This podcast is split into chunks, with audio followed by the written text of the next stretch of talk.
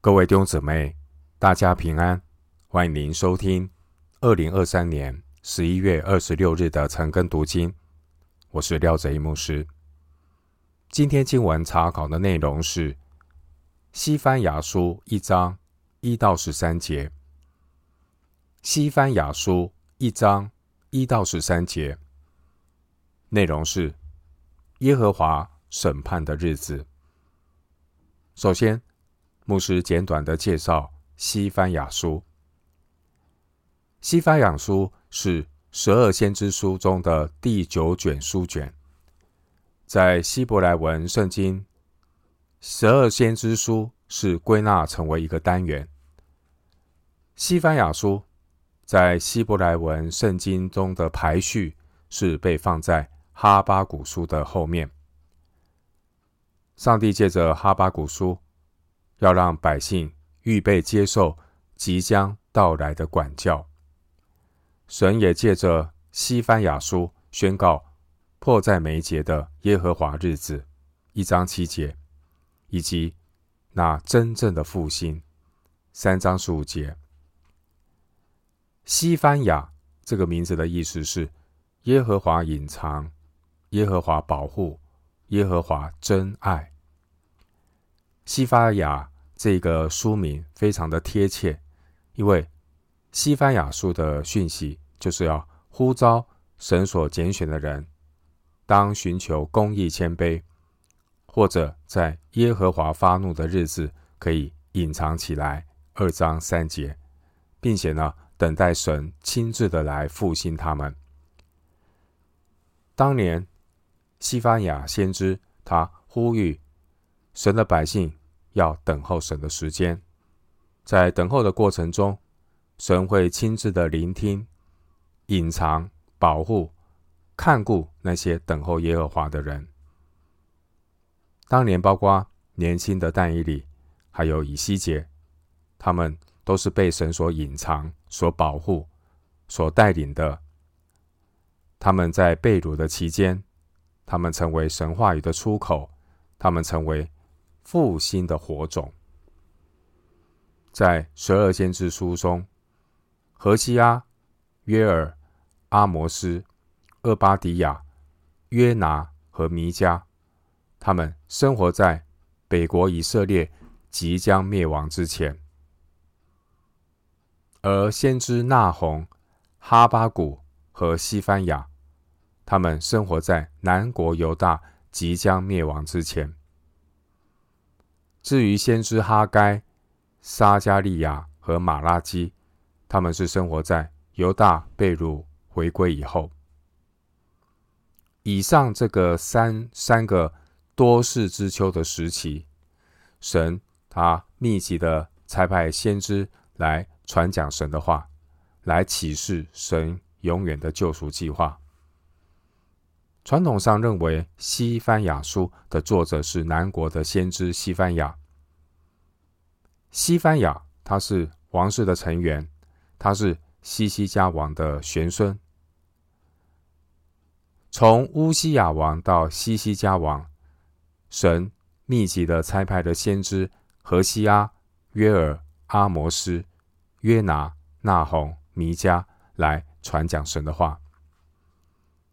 而在西西家到马拉西年间，只有以赛亚在南国做先知。到了约西亚王的时代，神再次的差遣西番雅、耶利米和哈巴谷一起向南国犹大说话，要预备百姓的心来面对神的管教，也就是选民要被掳到巴比伦，国家要灭亡。西番雅书写作的时间，当时是约西亚王在位的时候，一章七节。但当时亚述帝国还没有灭亡，西番雅先知他也没有提到约西亚王第十二年他洁净犹大和耶路撒冷的事件。参考历代志下三十四章第三节。因此。西番雅先知发预言的时间，可能是在约西亚王的早期，也就是主前六百四十年到六百二十八年之间。在西番雅先知之后，侍奉的先知有耶利米和哈巴谷。约西亚王在位早期，由于之前玛拿西王和亚门王他们长达五十七年的恶劣影响，南国犹大的偶像崇拜非常的猖獗。当年八岁登基的约西亚王，他在位第十二年，开始呢洁净犹大和耶路撒冷，修复圣殿，恢复逾越节。这是他在在位第十二年之后开始的复兴运动。但是约西亚王的属灵榜样，并没有能够带起百姓真正的复兴。原因是这些犹大百姓，他们只不过是在跟随人，但并不是真正的跟随神。主前六百零九年，约西亚王在战死之后，犹大国就迅速的败坏。继位的犹大王，全部都行耶和华眼中看为恶的事，一直到南国灭亡，选民被掳。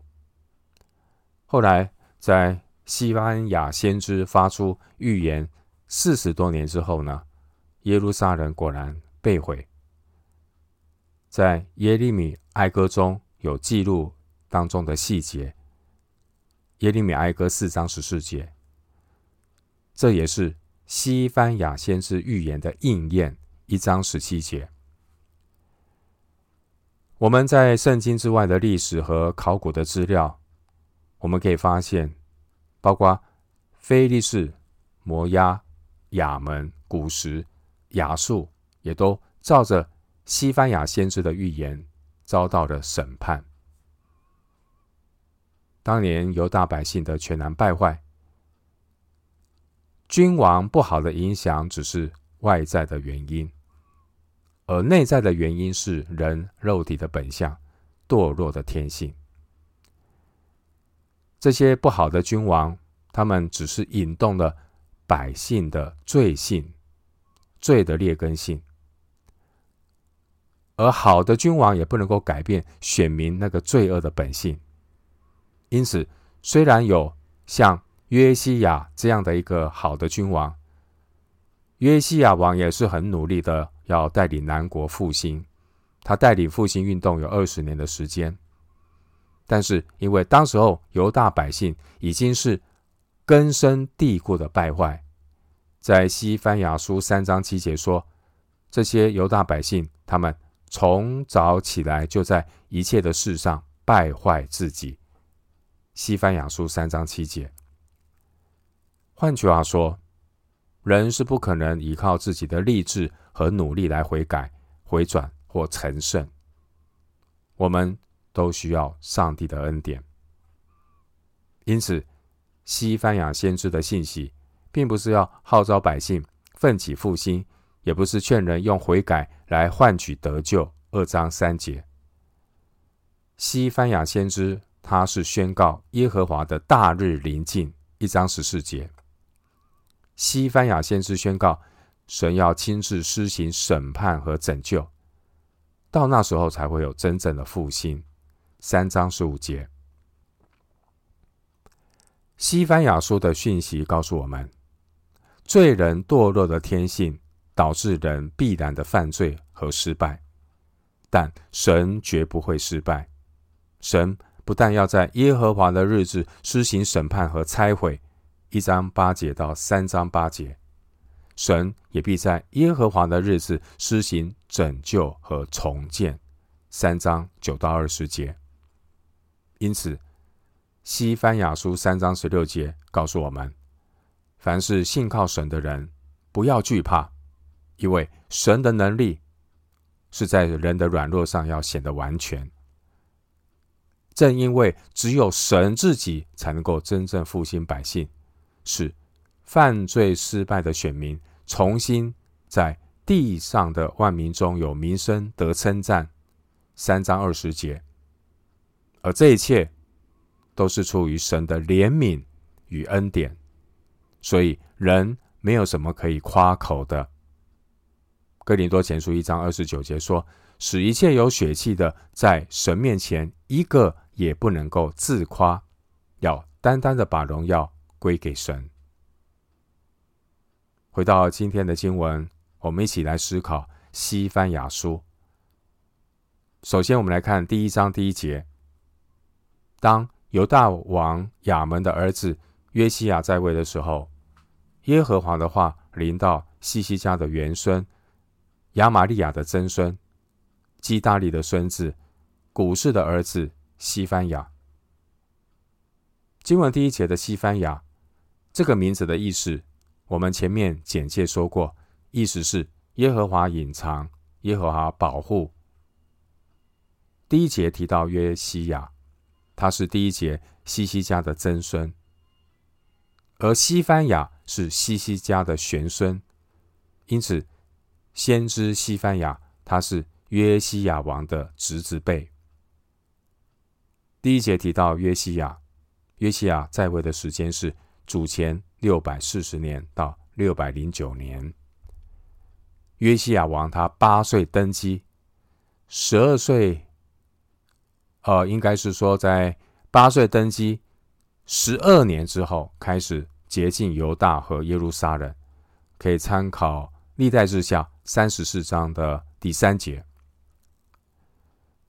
西番雅书提到当年犹大偶像泛滥的光景，表明了西番雅书写作的时间是在约西亚王带动犹大复兴运动之前。当时候属灵的光景非常的败坏，神就兴起西番雅先知。来警戒这些犹大的百姓。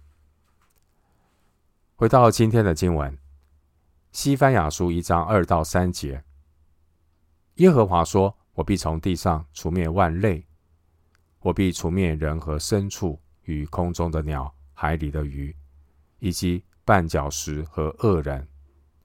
我必将人从地上剪除。”这是耶和华说的。经文二到三节。神透过西番雅先知所宣告的，不是普通的刑罚。第二节，神要从地上除灭除灭万类。神不但要除灭人和牲畜，第三节，第三节神还要除灭海里的鱼。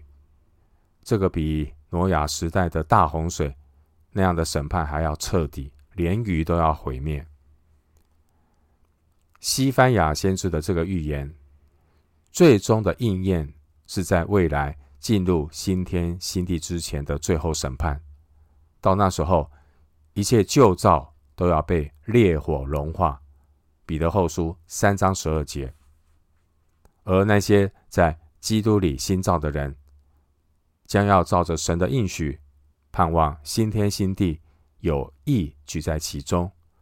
彼得后书三章十三节。经文第三节的绊脚石，原文的字义是石堆。第三节的绊脚石，意思可能是指偶像的祭坛。回到今天的经文，西番雅书第一章四到六节，我必伸手攻击犹大和耶路撒冷的一切居民，也必从这地方剪除所剩下的巴力，并。基马林的民和祭司，与那些在房顶上敬拜天上万象的，并那些敬拜耶和华指着他起誓，又指着马勒堪起誓的，与那些转去不跟从耶和华的，和不寻求耶和华也不访问他的。经文四到六节，先知宣告在耶和华的日子第七节。审判呢，要从神的家起手。犹大将首先受到审判。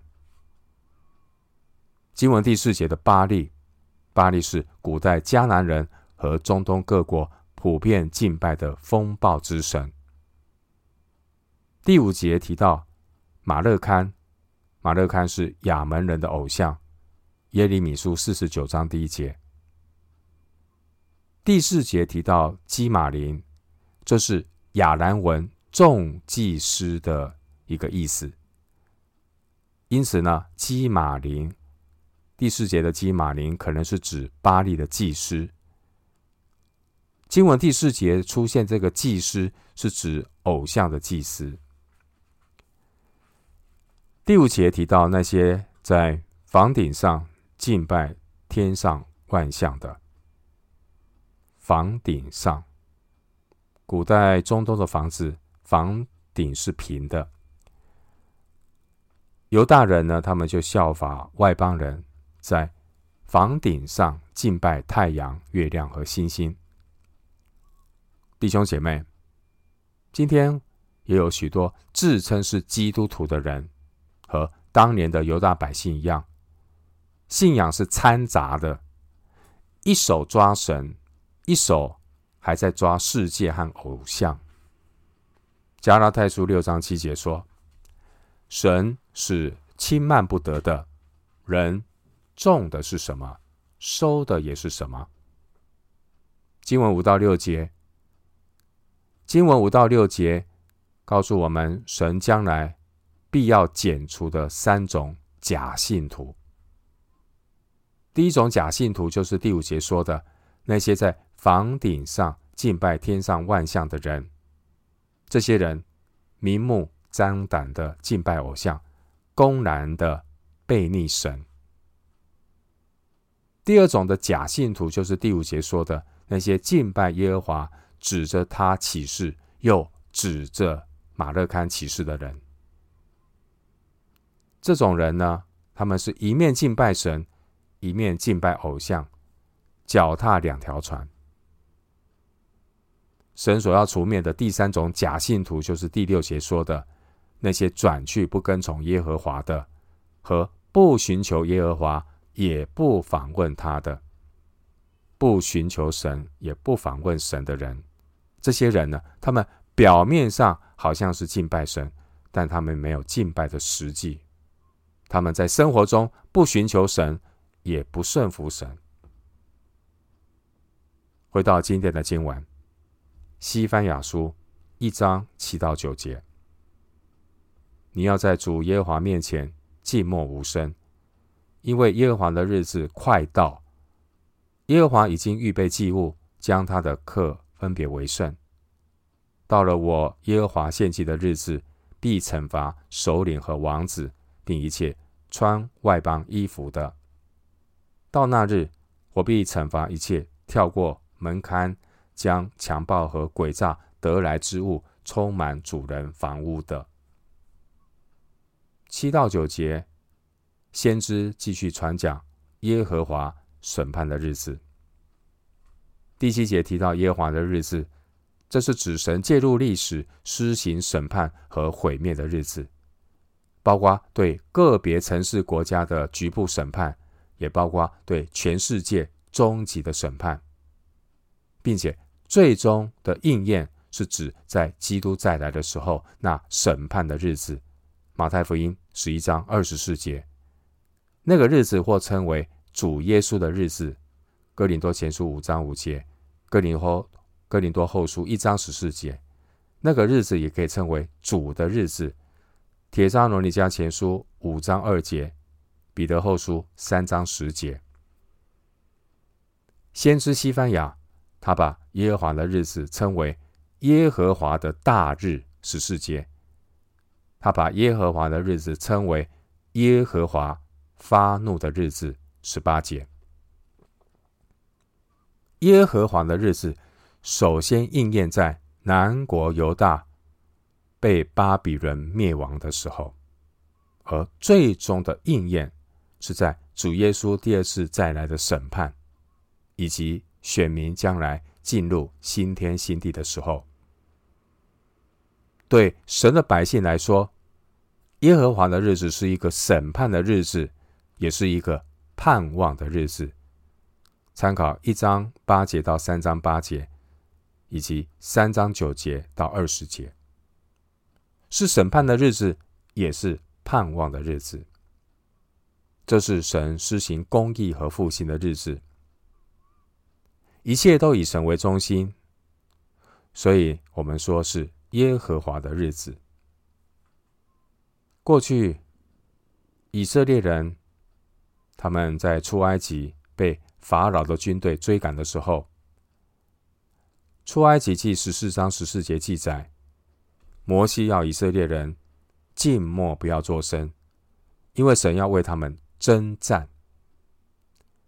在西班牙先知的年代，第七节，神也要西班牙先知静默无声，来留意神将要来到的审判。经文第七节的祭物，这是指犹大。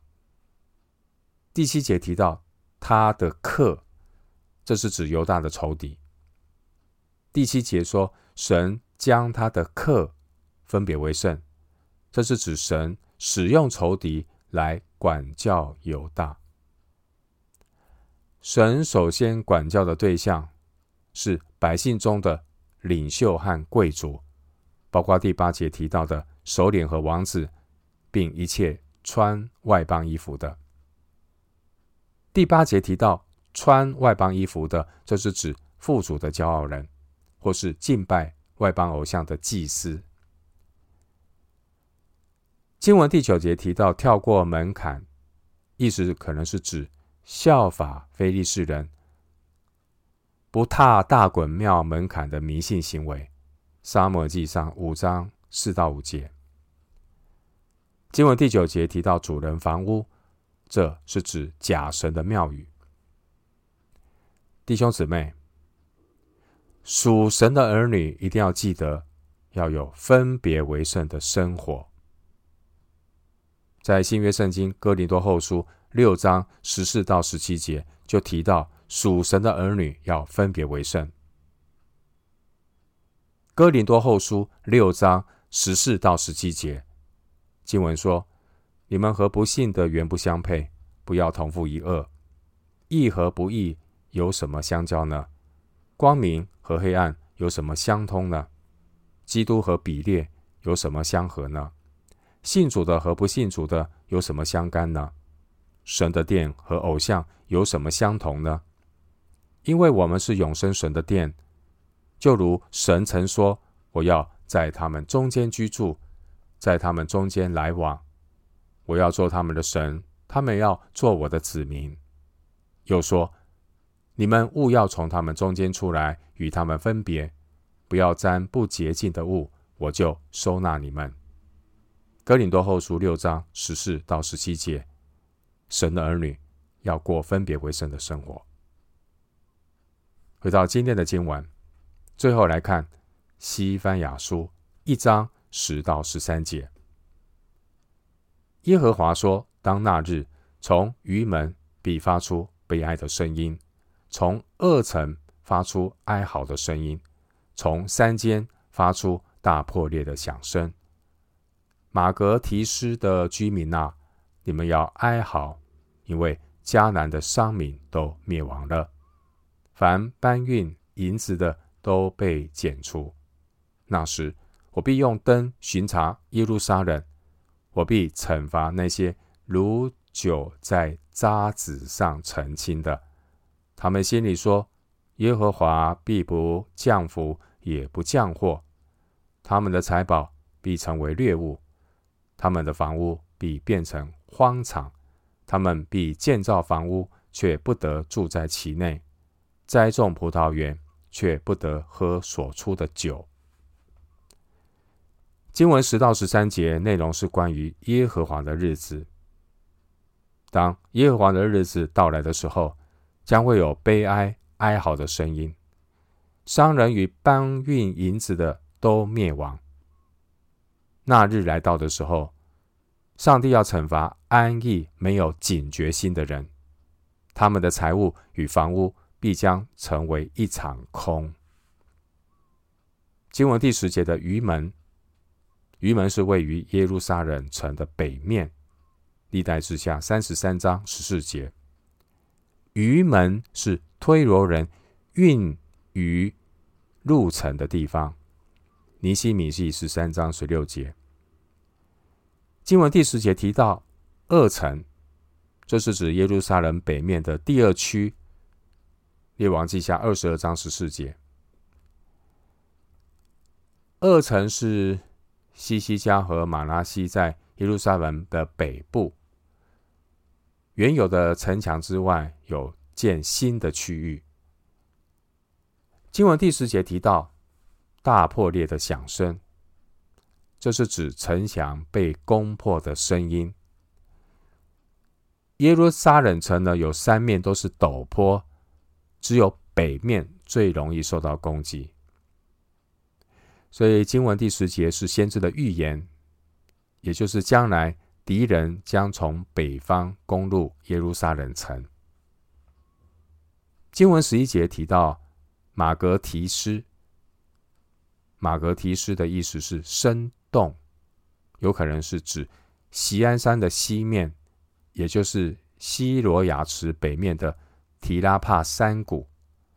而这里呢，是耶路撒冷的商业区。经文十一节提到搬运银子的。这是指商人。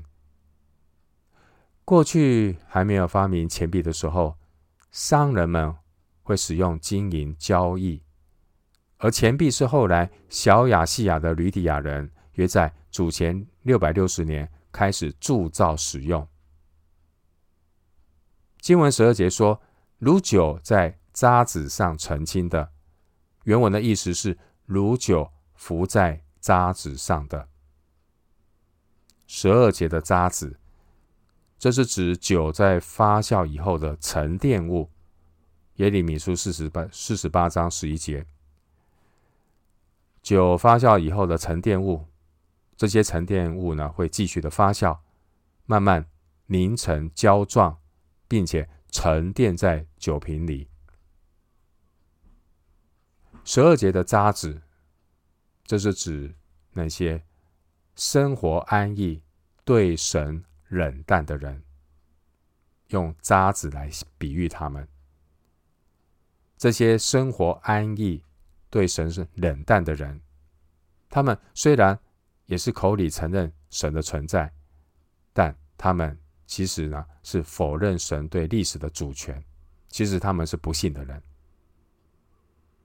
第十二节经文描述。这样的人，他们心里说：“神必不降福，也不降祸。”他们是不信的人。